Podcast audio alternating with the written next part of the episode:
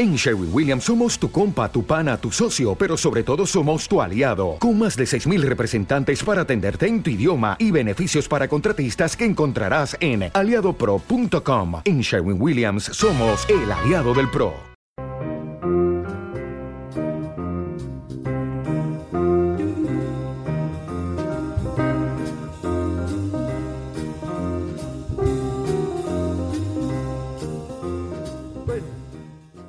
Arromato del Pensamiento.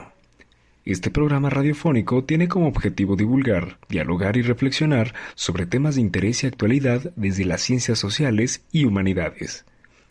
Un servicio público orientado a la pluralidad del pensamiento.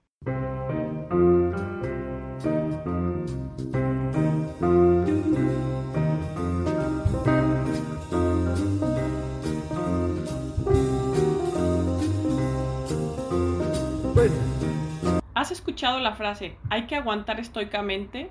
¿O esa persona libró una situación de manera estoica? El estoicismo sigue siendo una filosofía para la vida ética y moral, y esa es la escuela filosófica que veremos hoy. ¿Qué ofrece el estoicismo a su época? Siglo IV, más o menos año 323 antes de nuestra era, Alejandro Magno cae como emperador una época de fatalidad ante una serie de cambios políticos y culturales para los helenos. En este contexto surge el estoicismo, como también surgió el hedonismo.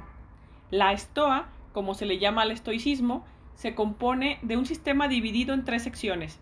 Estoa antigua, donde aparecen personajes como Panecio y Posidonio, la estoa media, que pertenece al siglo II y I antes de nuestra era, y la nueva Estoa, la cual pertenece al siglo I y II de nuestra era, con representantes quizá los más famosos, Séneca, Epícteto y Marco Aurelio. El estoicismo influyó en distintas escuelas y sistemas que alcanzan inclusive a Montaigne. Tanto el estoicismo como el hedonismo dividen su sistema filosófico en lógico, ético y físico. Nosotros atenderemos solo la ética. La escuela estoica, la Estoa, fue fundada por Zenón de Sitio, sus coetáneos más representativos son Cleantes, quien escribe un texto sobre el placer, y Crisipo, con un texto titulado Sobre los fundamentos. Estamos hablando del siglo III antes de nuestra era. Pero el exponente más famoso de los estoicos es el español Séneca, el cual recordemos pertenece a la tercera etapa del sistema del estoicismo. La filosofía estoica adoptó los principios de Heráclito, justo la tendencia opuesta a Demócrito del átomo que habían tomado los hedonistas.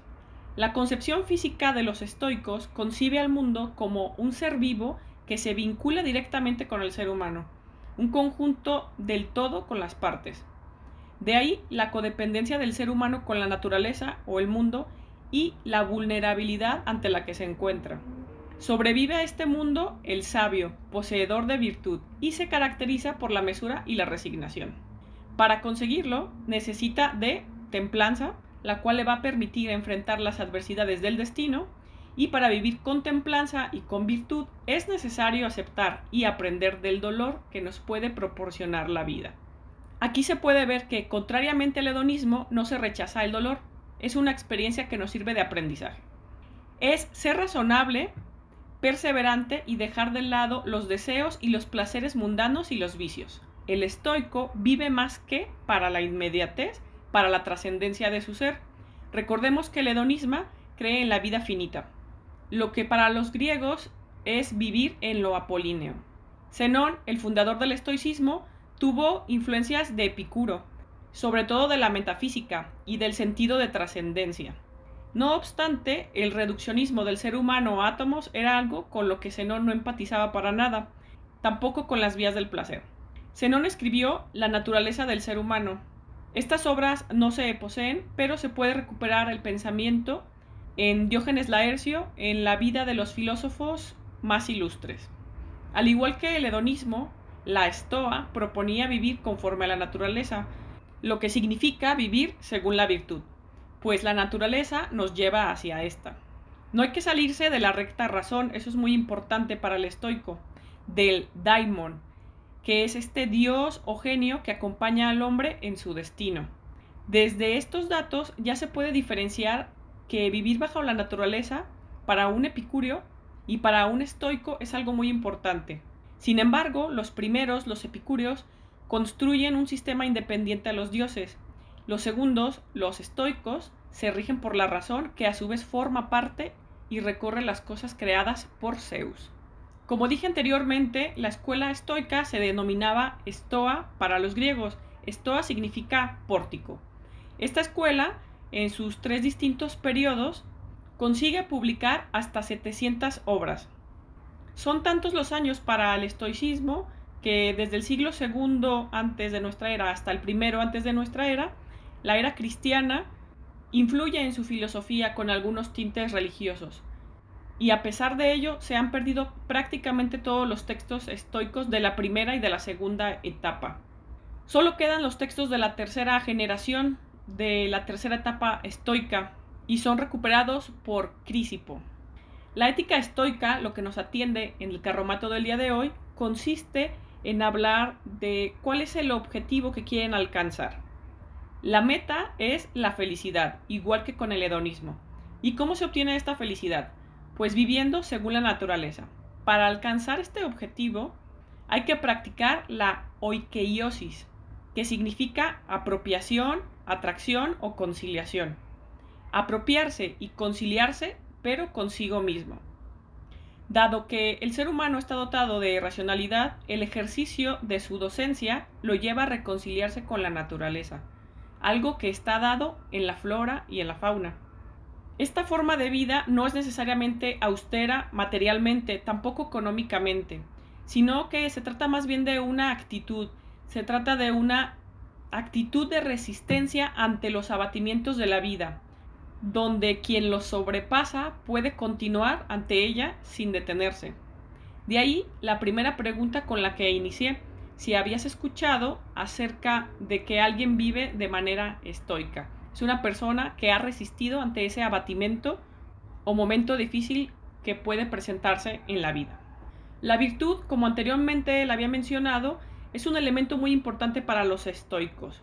Significa depender de nada en absoluto, desprenderse de todo, en especial psicológicamente, pues todos sus actos basados en la virtud y en el logos lo encaminan hacia la perfección. Es de este modo como el ser humano puede vivir de acuerdo con la naturaleza. En la física estoica, la virtud pertenece y hace a los seres humanos superiores, somos, en definitiva, los privilegiados por el destino y la divinidad. La virtud logra que el ser humano entienda y comprenda su mundo natural. La ética estoica plantea que las cosas que existen pueden pertenecer a tres clases. Pueden ser cosas buenas, pueden ser cosas malas o indiferentes. ¿Qué es lo bueno? Lo bueno es lo útil y lo bueno será lo virtuoso. Las cosas buenas son la templanza, la prudencia, la justicia, la inteligencia y el valor, así como todo aquello que participe de la virtud. Además, las cosas buenas forman parte del conocimiento de algo. Las cosas malas, por otra parte, son aquellas que participan de la irreflexión, como la intemperanza, la injusticia y la cobardía. Las cosas indiferentes son las siguientes, es muy curioso, la vida, la muerte, la enfermedad y el dolor. Las cosas indiferentes, que no son buenas y no son malas, no perjudican la vida, el placer, la salud, la belleza, la fuerza, la riqueza y la nobleza, aunque actualmente podríamos poner en tela de juicio si efectivamente son indiferentes o no. El estoico más famoso es Séneca. Este filósofo ha sido retomado inclusive durante el siglo XX por el filósofo francés Michel Foucault.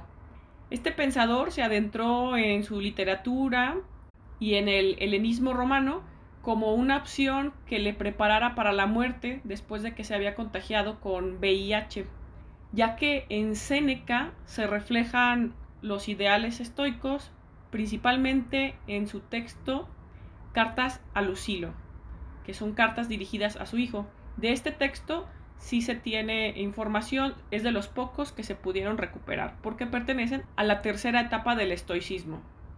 El estoicismo, como forma de vida, se distingue de otras escuelas romanas que atienden lo moral por carecer de comportamiento dionisiaco, o sea, por carecer de un comportamiento hedonista que busca el placer.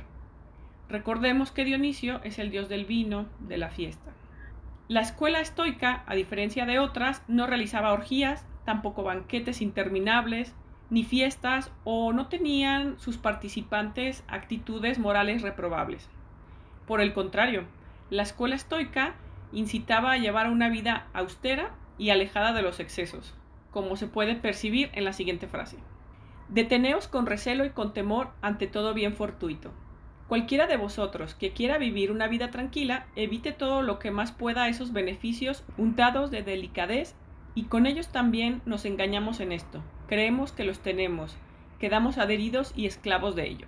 Si estuviéramos hablando de las etapas de la vida en Kierkegaard, esta frase pertenece a la etapa más joven del ser humano, a la etapa estética, y la estoica formaría parte de una vida más ética. Los estoicos practican el cuidado de sí o la práctica de sí. Estas prácticas consisten en moderar la conducta, desprenderse de las cosas y conformarse con aquello que es necesario para la vida. Aunque aquí cabe la pregunta, ¿qué es necesario para la vida? No se trata de conformismo, sino de desapego, sobre todo un desapego material como la famosa frase oriental que bien podría haber sido estoica, no es feliz quien más tiene, sino quien menos necesita. Todo lo anterior, ¿para qué? Pues para alcanzar la felicidad plena, no la felicidad inmediata. Justo lo opuesto a lo que nos muestra en nuestra época contemporánea el capitalismo, la mercadotecnia, la publicidad, así como las nuevas concepciones de éxito, que van relacionadas a los logros de incremento económico. Bueno, pues para los estoicos la voluntad alcanza para la tranquilidad del ánimo, como se puede ver en la siguiente frase de Séneca. Trata más bien de conseguir en torno tuyo algún bien que ha de quedarse, mas no existe ninguno sino el que el alma encuentra en sí misma. Solamente la virtud proporciona un gozo perpetuo, seguro, Incluso si algún impedimento surge, pasa a modo de nubes que son llevadas por debajo y nunca vencen el día. La tranquilidad se consigue con un ánimo sereno y este solo puede obtenerse mediante el desprendimiento de las cosas que nos esclaviza a querer poseerlas. Hay varias premisas para tener una vida estoica. Por lo pronto trataré la sabiduría y la virtud. Pregona el estoicismo. El sabio es maestro en el arte de dominar los males, el dolor, la pobreza, la infamia, la cárcel, el destierro, terribles en cualquier situación. Cuando han llegado a su presencia, quedan mitigados. El dominio de las pasiones, el desprendimiento de las cosas materiales, optar por lo trascendente y no por lo mundano, son parte de la ética que constituye la esencia del estoicismo. Si ejercitas estos preceptos puedes alcanzar la felicidad absoluta. A modo de cierre, hay elementos que tienen en común distintas escuelas estoicas y hedonistas para ir correlacionando el contenido de sus sistemas. El hedonista y el estoico no conciben una forma de vida independiente de la naturaleza, lo cual es algo interesante para nuestra sociedad contemporánea, ya que con la urbanización y el desprendimiento de la vida natural parece que cada vez nos es más ajeno este elemento natural, así como su cuidado. Ambos sistemas buscan la felicidad plena, pero cada una de estas escuelas mediante un camino diferente.